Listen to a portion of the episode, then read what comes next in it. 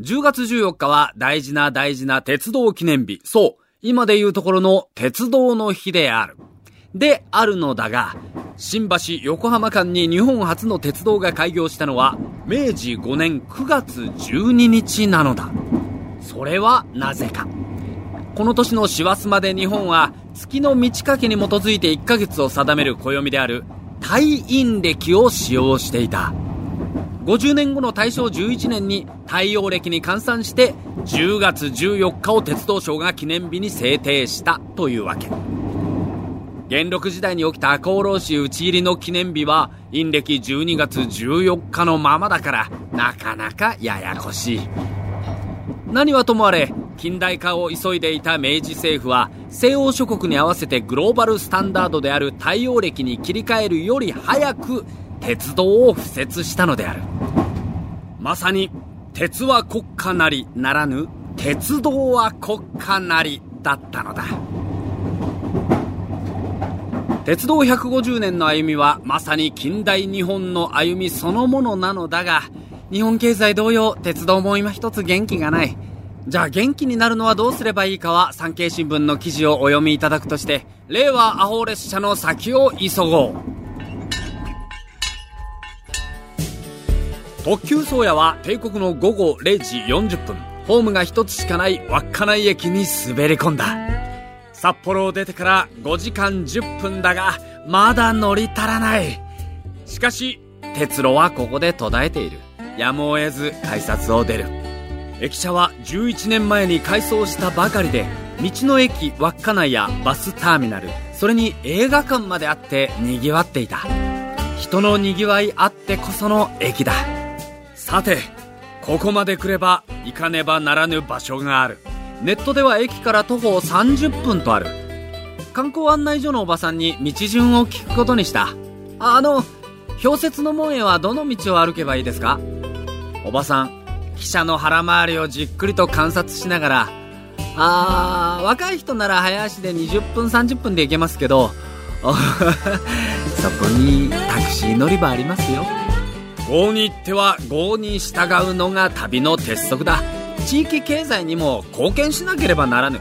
タクシーに乗ったらものの数分で着いたが氷雪の門がある稚内公園までかなりの急坂だった。日本一短いロープウェイがあったのも無べなるかな。おばさんの言う通りにしてよかった。氷雪の門の前に立つと自然と手を合わせたくなる。ここからは樺太が四股の間に見える。だが今は定期船も途絶え、遥か遠い島となった。戦前は稚内と樺太を連絡船が8時間で結び、大いに賑わった昔は夢のまた夢だ。ソ連による昭和20年8月9日から始まった満州、樺太、北方領土への侵略と日本人への蛮行は決して忘れてはならない。タクシーの運転手に教えられた青い鳥の塩ラーメンは、しみじみとした味がした。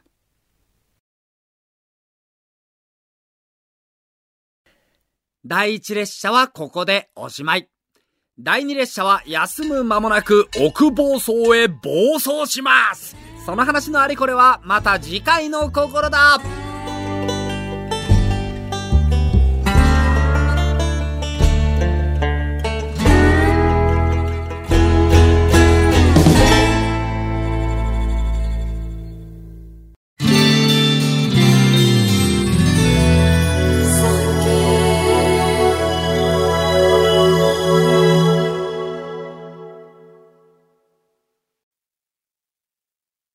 産経新聞社がお届けする戦後史開封。最後までお聞きいただきありがとうございます。番組をフォローすると最新エピソードが自動でダウンロードされるので外出の際にはデータ容量を気にせず楽しめます。